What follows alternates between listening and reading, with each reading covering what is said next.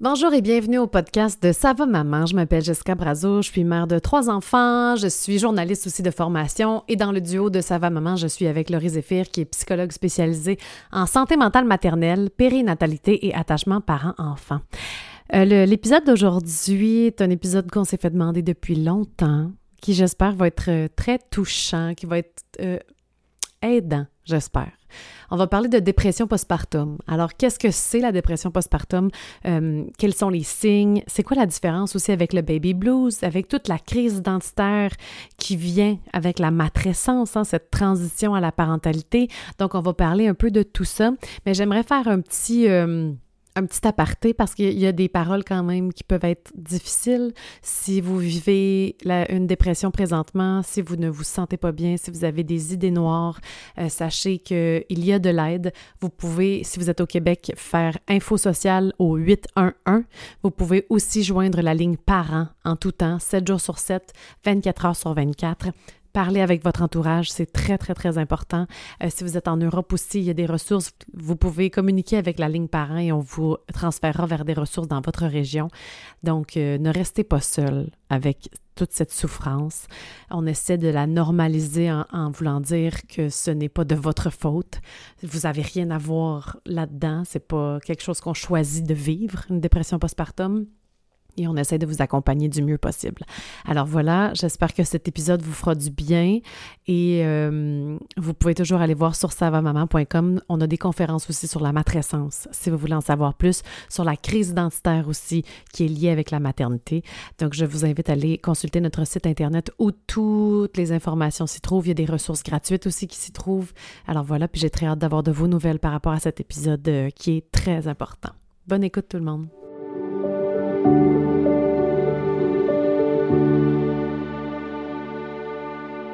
Bonjour tout le monde et bienvenue au podcast de Ça va maman? Laurie, je suis tellement contente de te retrouver pour cette ah, nouvelle saison.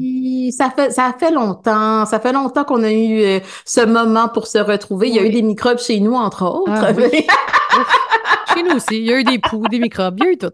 Mais mais c'est toujours le fun de, de reconnecter avec l'essentiel, qui est ça ah, vraiment. Puis ça a commencé avec le podcast, puis de se retrouver avec un sujet euh, assez dur, tu sais, assez lourd, mais si important parce que ça fait longtemps qu'on nous le demande. Oui. Qu'est-ce que la dépression postpartum? Puis j'ai l'impression qu'on aurait pu le faire même au tout départ de Ça va maman parce que c'est comme le départ de la vie de maman, tu sais, quand t'accouches et que et, c'est ça qui se passe. Puis là, j'ai comme plein de questions. Alors, es-tu prête? On y va! Ben, premièrement, en fait, c'est parce que je me demande qu'est-ce que c'est. Tu sais, comme, mm. qu'est-ce que c'est? Quand est-ce qu'on sait que c'est ça? on, va, on va passer à travers tout ça parce que je pense qu'on reçoit beaucoup, beaucoup, beaucoup de messages qui disent Hey, j'ai eu, j'ai fait une dépression postpartum, ça n'a pas été diagnostiqué, mais j'en ai fait une. Puis, tu sais, il y a des nuances à apporter, je pense, entre la dépression postpartum et le, le, le feeling de, d'être déprimé après avoir accouché. Fait que, grossièrement, mettons, qu'est-ce que la dépression postpartum? Ben, c'est sûr que ça va être décrit par un, un, état de déprime, de tristesse. Euh, Puis c'est là, quand tu disais que ça devient difficile de départager, c'est que au début, c'est normal. Hein? On vient d'accoucher, il y a une baisse hormonale, euh, il y a la nouveauté, l'adaptation. On va parler du baby blues. Le baby blues, on va dire qu'il y a environ 80% des femmes qui vont le ressentir. Fait que c'est vraiment comme, ah, je, je, me sens un peu bof. Puis, et c'est normal, le baby blues. On n'est pas du tout dans quelque chose qui est pathologique. On n'a pas besoin d'aller chercher de la médication pour ça ou autre. Ça finit par passer, puis on rattrape. Puis moi, des fois, genre, Ouais, je rencontre des femmes des fois qui ne veulent pas vivre ça. Mais ah, c'est vraiment quelque chose qu'on ne contrôle pas. Puis c'est important de le dire aux, aux, mamans. Le baby blues, c'est normal. Ça vient avec la fatigue, la chute hormonale et tout ça. C'est vraiment juste de laisser le temps au corps de pouvoir se, se réajuster. Toi, tu avais une mm-hmm. question aussi. Mais ben, c'est parce que j'ai l'impression, ben, il y a plein d'affaires là-dedans.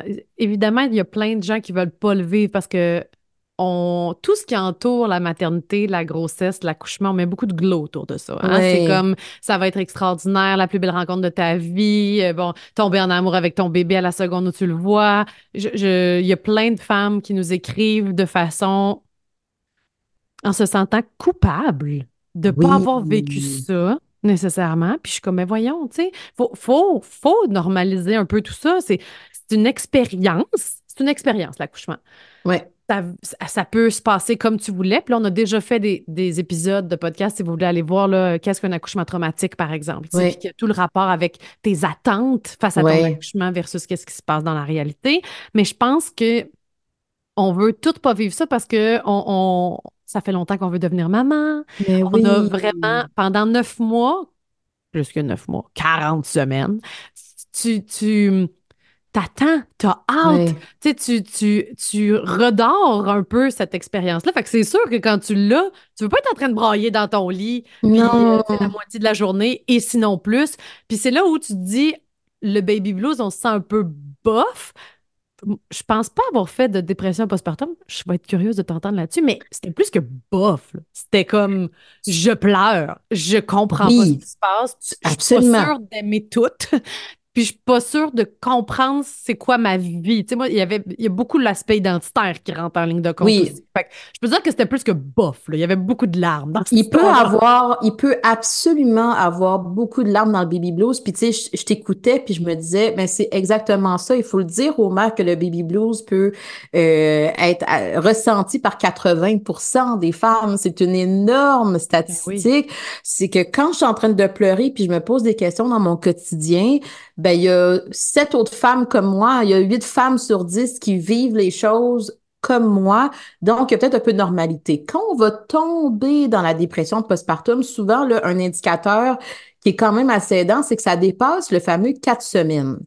Normalement, le baby blues, on s'attend à ce que ça se soit résorbé, que ce soit terminé dans les deux premières semaines suivant l'accouchement, mais pour certaines, ça va peut-être à, on, on va aller jusqu'à trois semaines. Quand ça commence à faire quatre semaines que cette tristesse-là, elle est très présente, que là, vraiment, là, la déprime, j'ai de la difficulté, ça l'affecte mon fonctionnement. Souvent aussi dans la dépression postpartum, on va penser à une très grande vulnérabilité, euh, pas vulnérabilité, ben oui, vulnérabilité, mais une très grande culpabilité. Hmm. J'ai l'impression justement que je suis pas une bonne mère, puis j'en suis convaincue. Tu sais, c'est pas juste j'ai des questionnements, je suis convaincue que mon enfant, euh, il aurait dû avoir une autre mère, que je suis pas bonne, que je suis pas faite pour ça et ces pensées-là viennent prendre toute la place. Fait que je me réveille dans le quotidien, j'ai de la difficulté à prendre mon bébé, à faire les choses parce que vraiment, c'est pas là. Il y a mm. vraiment quelque chose qui peut être un peu euh, déconnecté, là, même dans le quotidien. Là, on va penser un peu plus à une dépression postpartum. Cette tristesse-là que tu me parles, c'est pas juste que j'ai un peu de larmes, c'est vraiment, c'est incontrôlable, ça arrive, je suis pas bien, je me sens en détresse. Les mamans, c'est comme ça qu'elles vont le décrire. C'est pas juste je me reconnais pas. C'est que il y a, y a, quelque chose de l'ordre de la détresse, de la souffrance. Puis la dépression postpartum, on va Bon, les statistiques diffèrent un peu, mais on va parler de 10 à 20% des femmes qui peuvent vivre euh, avec une, vivre, ressentir les symptômes d'une dépression postpartum. Donc, on vient de réduire justement le bassin. On va passer de 80% pour le baby blues puis là, on va aller à 10 à 20% pour la dépression postpartum. Puis je vais me permettre de rebondir sur qu'est-ce que tu as dit au niveau identitaire.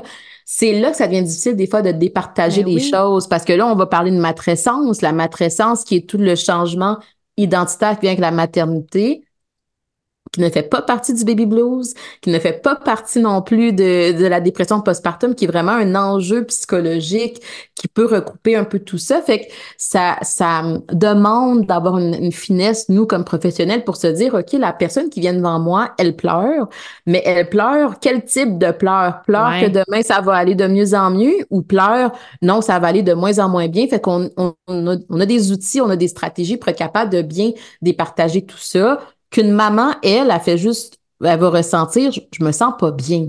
Puis le professionnel va essayer d'apprendre à départager qu'est-ce qui est quoi pour l'accompagner là-dedans. Oui, parce qu'il faut qu'on aille jusqu'au professionnel aussi. Parce qu'il y en a plein des mamans qui se sentent comme ça, puis qui le gardent à l'intérieur d'elles-mêmes, puis ils le disent pas, puis ils se sentent anormal de se sentir comme ça. on veut tellement justement être dans le baby glow. Ouais. Que tu, quand tu te sens. Puis est-ce qu'on on pourrait se dire que ça affecte même tes capacités à s'occuper de ton bébé? Dans le sens où, oui, honnêtement, je me suis sentie pas une bonne mère au début parce que surtout la première, c'est que tu sais pas c'est quoi. Puis moi, je pense que j'avais un idéal de la bonne mère très, très élevé. Puis j'étais juste comme, tu sais, l'allaitement allait mal. Tu sais, tout, tout dépend de ton quotidien aussi. Le sommeil allait mal. Tu sais, tout, tout Le sommeil, comment ça peut bien aller, je sais pas. celle que ça va bien, je veux pas le savoir non plus. c'est un peu ça. Mais dans le sens où euh, je me sentais pas nécessairement compétente. Non, en fait, non, non. Ça, c'est venu beaucoup, beaucoup, beaucoup plus tard, puis c'est encore un enjeu aujourd'hui. Puis je pouvais pas me dire, je voyais pas la lumière. Avec les jumeaux, je voyais pas la lumière au bout du tunnel non plus. Là. Je voyais pas le moment, mais c'était très relié. Je savais que c'est parce que je dormais pas. Je savais que, tu sais, puis jamais ça affectait ma capacité à m'occuper de mon bébé, je parle sur un long continuum. Ça se peut mm-hmm. qu'une journée, le boire, ouf, tu sais, fais-les toi, moi je suis pas capable, tu sais, ça oui. Mais sur un long continuum de je préfère être dans mon lit, seule, sans m'occuper, sans être mère, sur un long continuum, ça j'avoue que c'était pas ça, tu sais. Mais c'est important qu'est-ce que tu dis là, c'est que, tu sais, lorsqu'on va regarder euh, dans les études, dans les écrits, euh, notre formation clinique, on va vraiment faire la différence entre la normalité puis le pathologique. Puis un des éléments qui nous permet de départager ça, c'est à quel point ça affecte le fonctionnement de la personne. Donc, qu'est-ce que toi tu me décris, c'est je suis capable quand même de, de, porter mon rôle de maman, même si c'est mm-hmm. encore un peu le shaky, j'ai envie d'utiliser un terme anglais. Je, je suis encore un peu en adaptation par rapport à ça, mais je suis quand même capable de fonctionner puis de faire les choses quand je rencontre des mamans qui vivent une dépression postpartum, prendre une douche, ça peut être difficile. Euh, parler à des gens, se réveiller du lit, prendre soin du bébé, c'est quelque chose qui, qui, dans certains cas, dépendamment de la sévérité, va être inaccessible à la maman. Et c'est là que le soutien de l'entourage fait une énorme différence. C'est que pendant que j'ai une maman qui est vraiment en mode plus, plus, plus, j'ai besoin de, de prendre soin de moi, de, de, de m'ajuster justement à, à la médication, par exemple, à, m'investir dans une psychothérapie, il va avoir des grands-parents, il va avoir des voisins, il va avoir le conjoint, la conjointe qui est là pour prendre soin du bébé, vraiment d'enlever cette charge-là justement à la maman. Mm. Le fonctionnement est altéré. Puis je pense qu'il y a beaucoup de mamans des fois qui vont écrire en disant euh, j'étais en dépression postpartum, mais quand on va, on va lire un peu plus ce qu'elles nous décrivent, c'est pas tout à fait une dépression postpartum, mais c'est peut-être un gros baby blues qu'elle ressentait. Oui, parce que oh, de un, on va juste dire que c'est pas facile. Là. De, il n'y a rien de facile dans le fait de devenir une mère. Sûrement qu'il y en a pour qui c'est plus évident que d'autres. Mais je veux dire, c'est, pas parce que tu pleures puis que tu, que tu trouves ça juste tough au quotidien que c'est nécessairement une dépression postpartum. Ça, je, je, le comprends bien. Fait que ce serait quoi les signes? Mettons qu'il y a des, des conjoints, des conjointes qui nous écoutent en ce moment puis qui font comme. il se passe quelque chose. Parce que je pense que c'est tellement euh, survalorisé, là, comme que le devenir parent, que l'autre peut faire comme, ben voyons, tu sais, Comment ça, mm. t'es de même, t'es pas, pas contente, t'aimes pas ça avoir un, un, enfant? Je me rappelle, je l'ai déjà dit dans un autre podcast aussi, qu'une amie m'avait dit, t'as pas l'air contente, tu sais, puis j'étais comme, ben là, à ta minute, là, tu sais, comment on fait pour faire, parce que j'imagine que ces femmes-là se sentent extrêmement coupable. Moi, je sais qu'il y avait beaucoup la pression d'être une bonne mère pour moi. Là, je, fait que là, je, voulais que ma mère, ma belle-mère, mon conjoint fassent comme Hey, wow, tu sais, tu mérites ce rôle-là, tu, tu, tu le portes bien. Fait que mmh. t'oses pas leur dire à quel point, comment tu te sens. Parce que tu es comme maintenant, ils vont en plus que je me sens de même, je vais me faire juger par l'extérieur que je me sens de même. Fait que ça doit prendre de un, un support incroyable des autres, puis il faut, faut que les autres le voient. Il faut que les autres le jugent pas. C'est tough, là. C'est quoi les premiers signes que tu peux te dire euh, ça, ça va pas, là? Ma blonde, mon, ça va pas. Mais c'est là que je trouve que la, dépression postpartum, c'est un trouble qui est complexe, que ça n'a vraiment pas la même couleur pour tout le monde. Ceci mm-hmm. dit, c'est pour certaines personnes, ça va vraiment être comme euh, euh, au niveau de l'alimentation, par exemple, j'ai plus d'appétit, au contraire, je mange beaucoup, beaucoup. Il va en avoir d'autres, justement, que oui, t'es es plus déprimé, mais t'es pas nécessairement en pleurs. Puis il y en a d'autres que c'est vraiment des gros pleurs.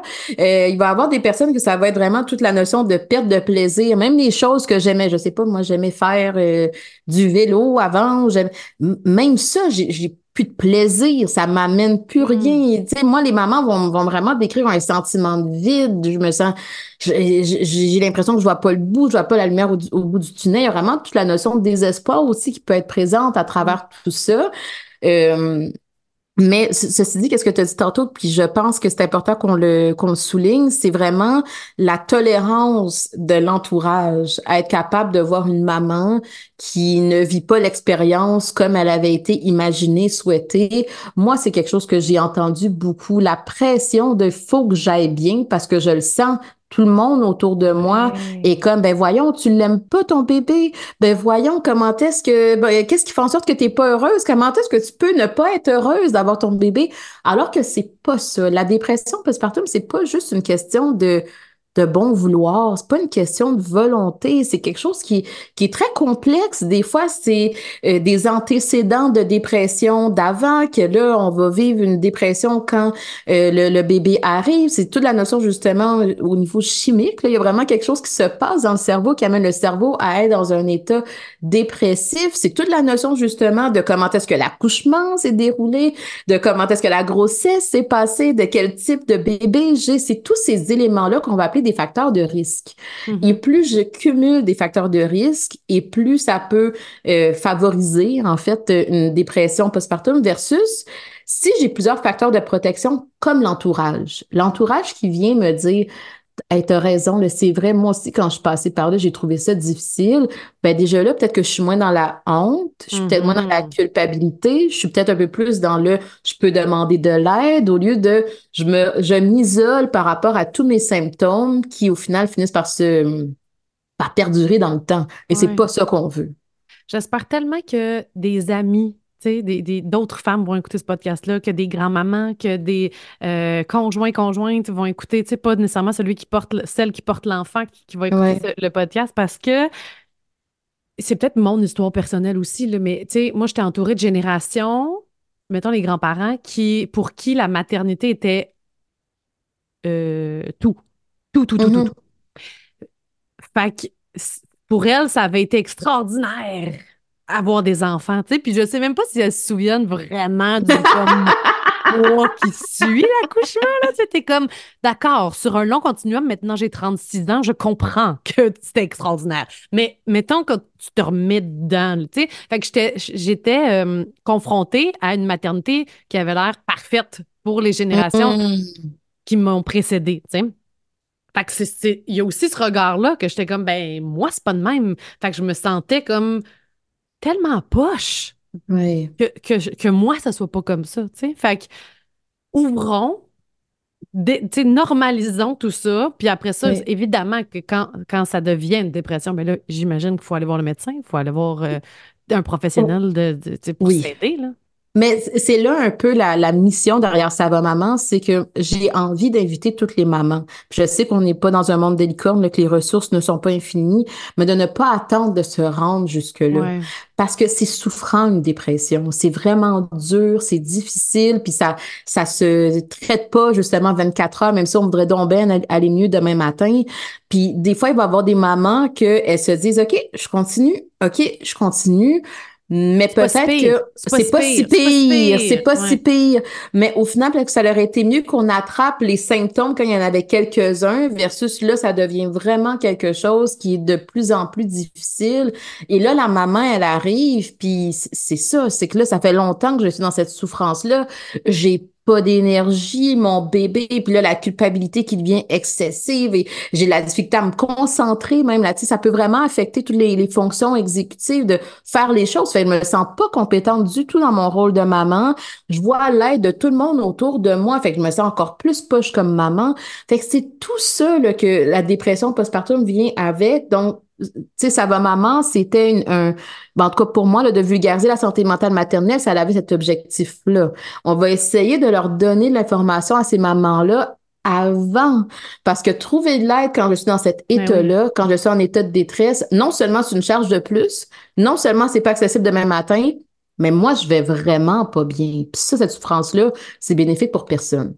Oui. Puis c'est bon de le savoir aussi un peu d'avance que tu peux être ça. Tu peux, ça peut se rendre jusque-là. Fait comme ça, on dirait que tu peux le faire écouter justement à ton entourage, de faire comme Hey, ça, pourrait que ce soit ça. sais juste pour que justement, si tu en as besoin, qu'il y ait quelqu'un qui soit là pour t'aider là-dedans. De un. Puis de deux, c'est sûr que je vais lever le flag un petit peu ici pour une formation. Bon, je sais pas à quel point les gens de Sava Maman savent qu'on a un centre de formation professionnelle, tu sais, qui s'appelle CVM Formation pour euh, les professionnels qui travaillent en périnatalité, parce que oui, on veut le faire auprès des mamans, directement avec nous, avec Sava Maman, mais on s'est dit, il faut aussi outiller les professionnels qui sont autour des mamans. Puis je pense inévitablement à l'allaitement, parce que l'allaitement peut être un facteur tellement gros dans ton. Puis je sais pas, je peux pas, tantôt de me le dire s'il y a des études qui sont faites entre le, lien entre, tu sais, comme as un allaitement qui va être très difficile et la dépression, tu sais, mais il y en a qui sont très euh, ancrés dans leur, dans leur euh, j'allais dire croyance, mais c'est pas le bon mot, dans leur volonté, là, tu sais, de, de puis de, peu importe, puis, tu sais, puis ça peut, je me rappelle, ça peut tellement t'affecter tes compétences quand ça marche pas. Puis, tu sais, des fois, là, c'est, c'est, ça marche juste pas. C'est pas de ta faute. ça marche pas. Puis, ça, c'est, c'est, on se met, on a tendance, les mères, à toutes se mettre euh, sur le dos. Tu sais, ça marche pas à cause de moi. Tu sais. Même, même enceinte, c'est ça, c'est à cause de moi. Tu sais. Puis, t'es comme un moment c'est ton corps. Là. Moi, ça marchait pas, l'allaitement. Qu'est-ce que tu veux que je te dise? Fait que, je pense qu'on a une formation qui vient de sortir justement qui s'appelle Psychosexologie de l'allaitement, de la normalité au trauma. Et je trouve ça vraiment intéressant. Moi, quand j'ai écouté cette formation-là, qui ne m'est pas destinée, destinée aux professionnels, mais ça m'a tellement aidé de comprendre comment recevoir la mère. Puis c'est beaucoup le. Quelles sont ses euh, perceptions par rapport à l'allaitement? Oui. Donc, tu comprends ce qui se passe quand ça marche pas aussi. Oui. je trouve que c'est important parce qu'au début, on parle de ce premier mois-là où, il y a des mamans qui vont, je suis certaine, être bien déprimées parce que leur volonté, c'était d'allaiter coûte que coûte, puis que ça marche pas, tu sais? Fait que, bref, sachez qu'elle existe, cette formation. Puis que je trouve que c'est important parce que, y a, euh, puis ce qui m'a vraiment euh, jeté à terre, c'est quand Roxane, la psychologue du duo, parce que c'est deux, euh, deux professionnels qui donnent cette formation-là, Roxane Larocque, qui est psychologue, et Lauriane Hélène, qui est euh, Gauvin, qui est sexologue. Puis quand ils disent qu'il n'y a pas tant de recherches qui sont faites sur la psychologie de la femme allaitante, alors que c'est tellement un facteur important, il semble, dans le début, puis sur ton bien-être psychologique. Oui, puis tu sais, on, on, le, les études, en tout cas, le, consensus, c'est quand même que l'allaitement est un facteur de protection pour la santé mentale maternelle. Mais après ça, c'est comment cliniquement, en tout cas, comment est-ce qu'on voit que ça peut rajouter de la culpabilité pour beaucoup de mamans, puis à quel point il n'y a pas d'autre option euh, quand pour X, Y raison ça ne fonctionne pas. Fait que l'autre option, si je me sens coupable parce que j'ai pas réussi à mm-hmm. allaiter.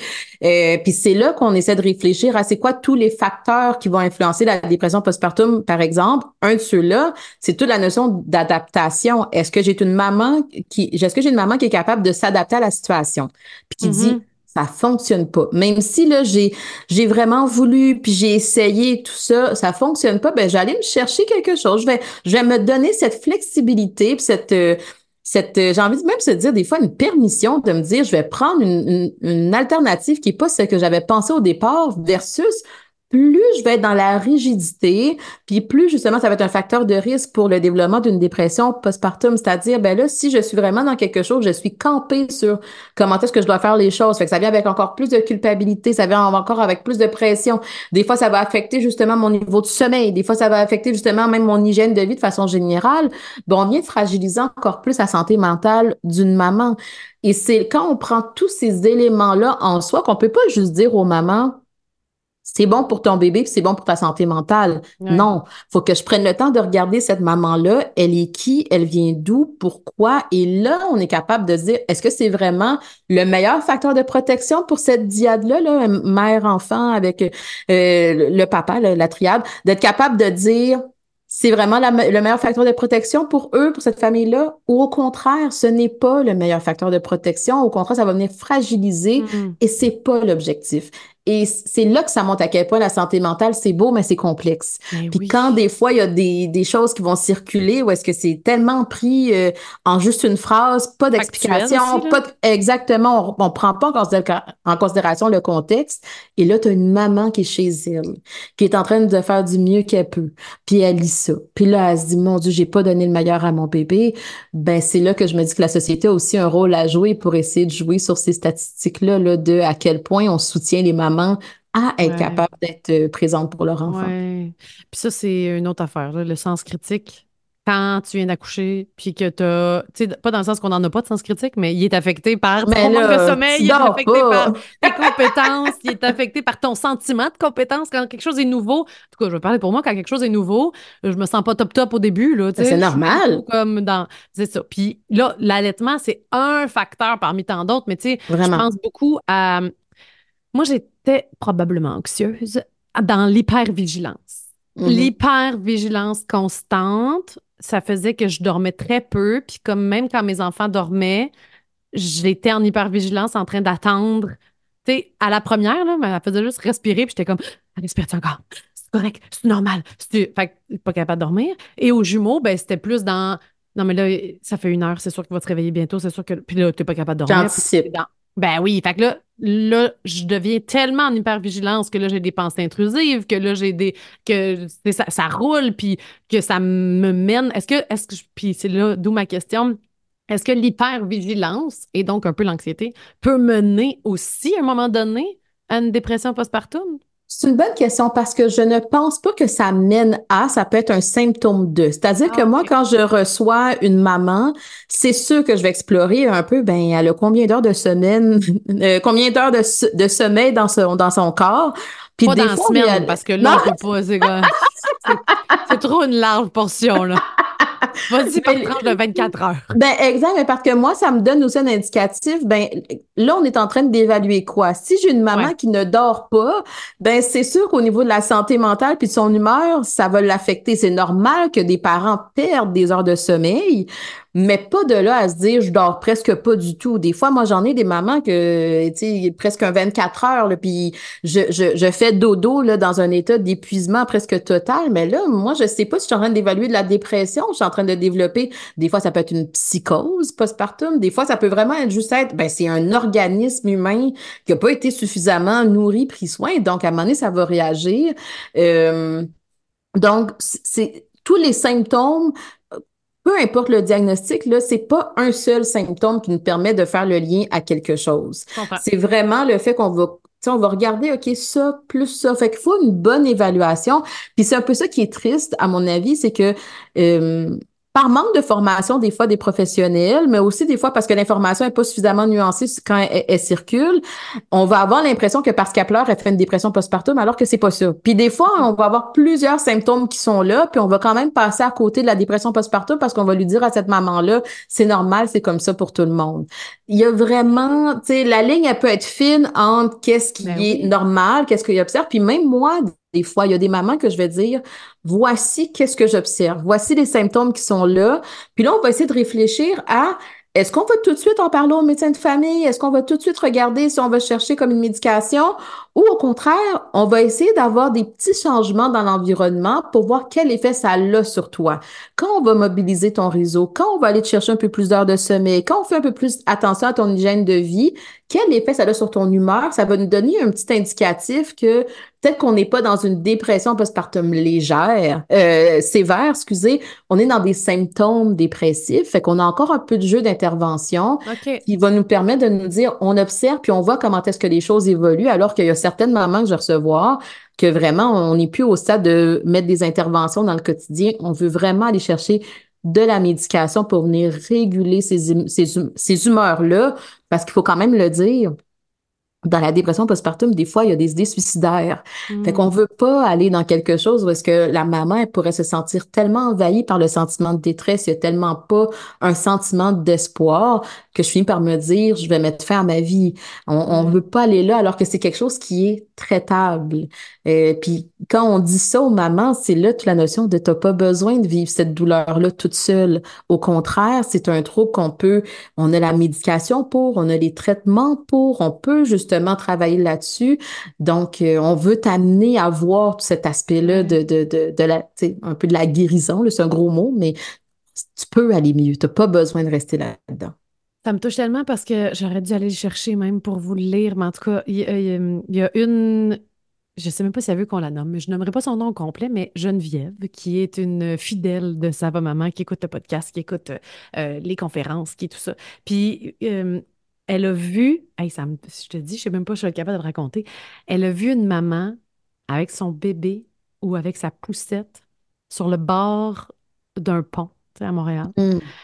Puis là, elle a comme fait, il y a quelque chose qui se passe. Elle s'est stationnée, elle est allée rencontrer cette maman-là. Puis tu sais, je pense qu'elle étudie aussi Geneviève en ce moment pour travail social et tout. Puis elle a dit, tu sais, avec, j'ai pensé à vous tout de suite, ça va maman, à quel point ah. c'est nécessaire. Puis elle a parlé à cette maman-là pour pas qu'elle fasse quelque chose de terrible. Je pense que cette maman-là voulait mettre fin à ses jours. Puis bref, Geneviève nous a écrit après, puis elle a fait comme, hey, c'est tellement important que vous en parliez. Puis, tu sais, il y avait quelque chose avec notre connexion. Tu sais, comme, tu sais, mm. un peu grâce à vous aussi, j'étais allée vers cette maman-là, le sentiment d'entraide, le sentiment de puis à chaque fois que je vois ça dans les nouvelles, ça me, ah, ça me fend le cœur de, de, voir que cette maman-là est comme tombée entre deux chaises. Mais puis des fois, c'est que la personne ne veut pas non plus, elle, ne sait peut-être pas comment sortir de ça, puis elle veut peut-être pas accepter l'aide. Tu sais, on avait reçu un autre message sur Instagram d'une maman qui disait Je vois que mon ami file pas. Puis à chaque fois que j'ai tant une perche, elle la prend pas qu'est-ce que je fais, tu sais?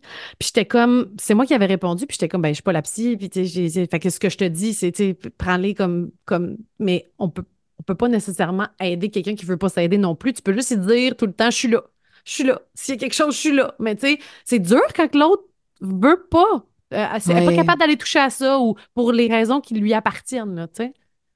Mais t'amènes plein de bons points. Puis, tu sais, moi aussi, j'ai des frissons en entendant ça parce que moi, je trouve ça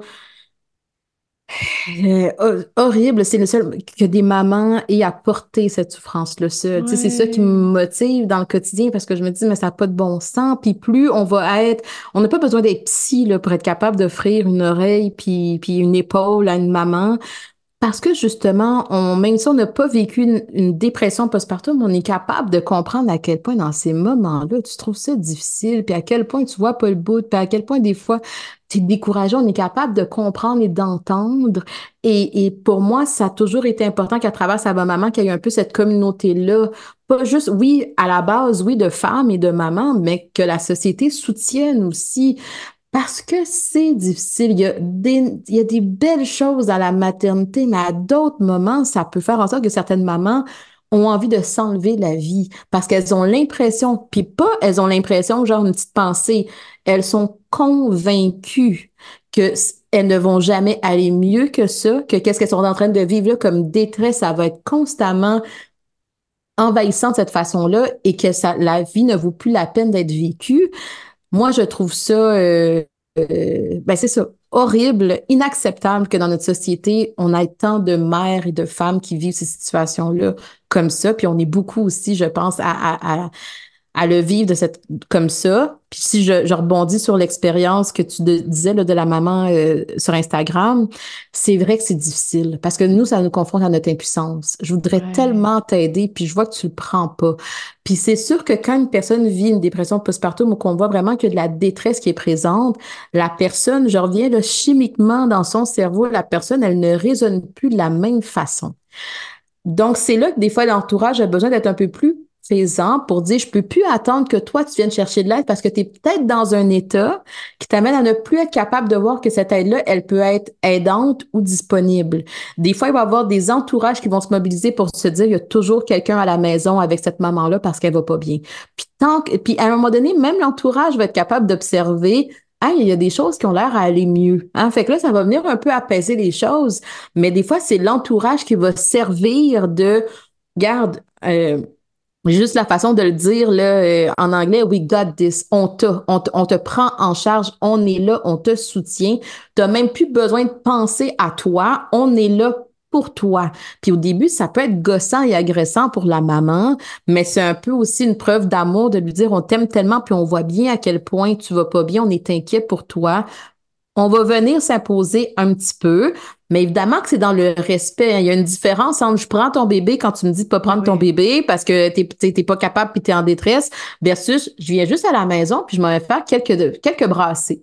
Fait il y a comme une présence qui peut être là sans que ce soit une présence qui est trop envahissante parce qu'on veut quand même que la maman puisse vivre quelques moments de bonheur, de plaisir et de fierté, même si elle vit une dépression postpartum, peut-être qu'elle n'est pas capable de s'occuper de son bébé toute la journée, mais les moments où est-ce qu'elle se sent disponible, parce qu'il y en a des moments où est-ce qu'elle va se sentir disponible, ben on veut que tu sois capable de les vivre et on veut valoriser ça pendant que petit à petit, tu prends ton temps à retrouver justement ton équilibre. Et ça peut prendre du temps. C'est ça, je pense que autant pour la maman que pour l'entourage, il faut le rappeler, c'est pas quelque chose qui se fait en deux jours. Des fois, ça peut prendre des semaines, des mois, puis des fois, ça va être un an après que la maman a dit, là, je me sens vraiment mieux, je me sens vraiment plus stable. Là, justement, ben évidemment qu'elle est fière, puis elle voit tout le chemin qui, qui, qui a été ben parcouru. Il y a plein d'affaires qui me touchent. De un, je veux juste dire que si vous vous sentez exactement comme on vient de dire, ou si vous voyez quelqu'un de votre entourage, euh, il y a des ressources qui sont gratuites. Là. Au Québec, vous oui. Info euh, Social. Info Social. Un 1, il y a la ligne parents qui est parents au pluriel, qui est 24 euh, heures sur 24, 7 jours sur 7. OK? Vous pouvez avoir accès à quelqu'un. Si, si vous avez peur pour la vie de quelqu'un ou la vôtre, je vous conseille d'appeler de faire quelque chose. Ensuite, ceci étant dit, ça me touche tellement que tu dis, puis ceux en Europe aussi, là, je suis certaine, ligne parents, ils vont pouvoir vous, rediriger aussi là, euh, où il faut. Là. En plus, tu peux appeler au téléphone, mais tu peux aussi chatter en ligne. Fait qu'il y, a, il y a des ressources gratuites qui sont là, c'est important de le dire. Puis ensuite, de valoriser les petites affaires, ça me touche. Je ne sais pas pourquoi. Quand tu parlais, j'étais comme, oh mon Dieu, je vais Mais parce que je pense qu'en tant que maman qui se met des objectifs assez élevée, puis qui a peut-être une idée de ce qu'elle voulait être comme mère, juste de dire Hey, t'as réussi ce boire-là, au biberon ouais. sein, là. on s'en fout, là. Je te, je te, dis juste comme en ce moment, t'as été capable, mettons que ça va pas, là, puis que t'es tout le temps dans ton lit, puis tout, puis que la petite victoire, c'est qu'aujourd'hui, t'as réussi à donner un boire, ben, célèbre-le. Puis je suis sûre que cette maman-là va faire comme mais, mais je suis supposée les faire toutes, ou je suis supposée, c'est pas ça une mère, tu sais, puis que c'est pas. Non, on, là, on va recommencer à la base. Oui. Bravo pour ça. Tu as réussi à prendre ta douche, bravo. Vois de où tu viens. Vois de où tu viens, de où es, par où tu es passé, parce que il y a quelques semaines de ça, même d'être dans la même pièce que ton bébé qui pleurait, peut-être que tu n'étais même pas capable de tolérer ça. Puis moi, il y a des mamans que juste le fait qu'elles soient capables d'être dans la même pièce, bébé, justement, est peut-être là sur son tapis d'éveil, euh, tu sais, peu importe, la petite chaise. Puis moi, pendant ce temps-là, j'essaie de lire un livre Juste ça, même si je ne l'ai pas dans les bras, tu es capable de tolérer d'être dans la même pièce que ton bébé alors qu'il y a quelques semaines, tu n'étais peut-être même pas capable de faire ça. Il faut être capable de voir ces, ces, ces, ces petites progressions-là, justement, pour voir qu'il y a une évolution. Même si c'est pas facile à tous les jours, mais il y en a une et la personne, comme que tu dis, des fois, elle ne le voit pas. et c'est l'entourage qui va être capable de nourrir l'identité de la maman en disant, voici ce que nous, on observe. Hein, regarde, vous avez passé un beau moment ensemble. On s'en fout, là, ça n'a pas duré quatre heures, mais euh, il n'y a pas si longtemps que ça, c'était même pas accessible. Puis je vais rebondir sur qu'est-ce que tu dis parce qu'au Québec, on a aussi euh, tout ce qui est les centres périnataux, là, souvent, ils offrent des, des, des, belles ressources pour être capable de, il va y avoir des groupes de mamans, il va y avoir justement, des fois même de l'aide qui peut venir à la maison. Des ressources, il y en a. Elles ne sont pas parfaites, évidemment, parce qu'on est dans un système qui va à la, à la vitesse qu'on peut aller, mais de l'aide, il y en a. Alors, quand on vit une dépression postpartum ou pas, on n'est pas obligé d'attendre d'en avoir une, c'est important de se dire, même si c'est inconfortable, même si c'est pas tout à fait mon genre, même s'il me semble que je suis pas la personne qui sauve le plus, puis ça vaut quand même la peine d'aller chercher cette aide-là pour être capable de vivre une maternité qui est plus douce, qui est beaucoup plus euh, cohérente avec nous-mêmes, puis qui est beaucoup moins lourde à porter, parce que ça peut vraiment être beau, la maternité. C'est une belle transition dans la vie, mais on a besoin de conditions pour être capable de trouver nos repères. Oui. Donc, des ressources gratuites, il y en a faut parfois, c'est vrai que tu une ressource, euh, un centre périnatal, peut-être que ça va prendre encore plus l'entourage pour faire Hey, viens, je vais t'amener aujourd'hui parce que toi, tu n'as pas le courage de juste sortir dehors puis de faire comme je vais y aller.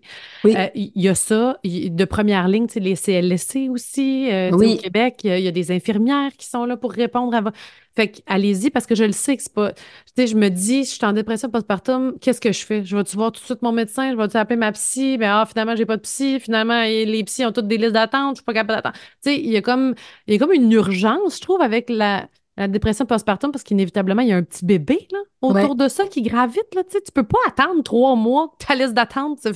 Fait que, fait que, essayez, puis sinon, l'entourage qui nous écoute en ce moment, il y en a des ressources, il faut juste aller les trouver puis aider cette, personne-là à aller vers la ressource. Oui, puis, aussi de voir à quel point ces mamans-là travaillent tellement fort. Puis je pense que c'est ça, c'est dans tout, tu donnais l'exemple du boire.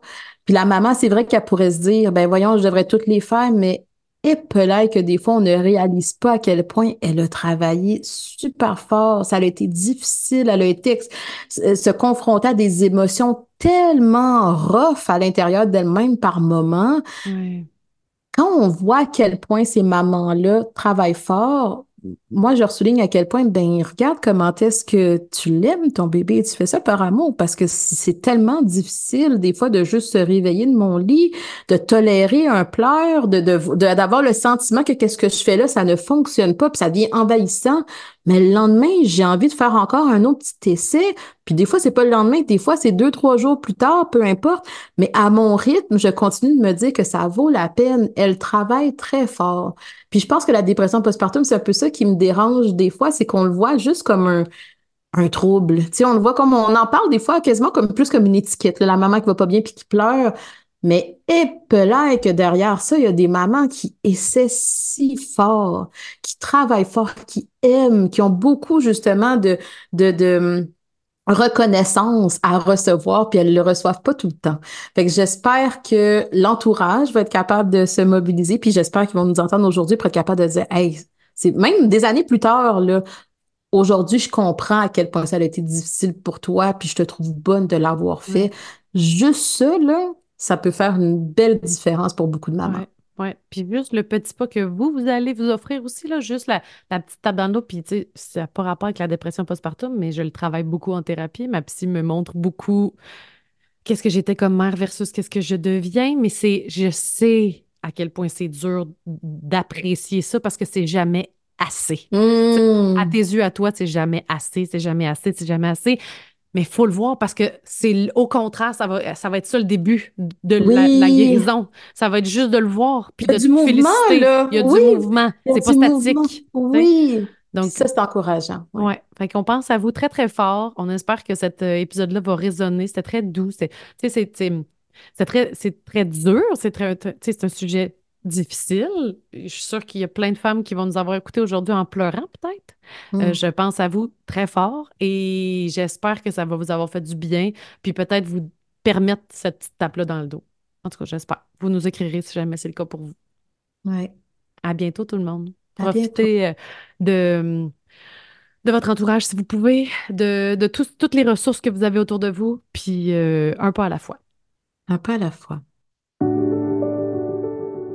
Si vous avez aimé le contenu de ce podcast, vous pouvez toujours écrire un avis ou mettre des étoiles sur iTunes et Spotify. Ça aide vraiment à faire connaître le balado. Vous pouvez aussi suivre le podcast, comme ça vous ne manquerez aucun épisode, et nous visiter sur savamaman.com pour connaître toutes les conférences qui sont en ligne présentement. Merci, à bientôt.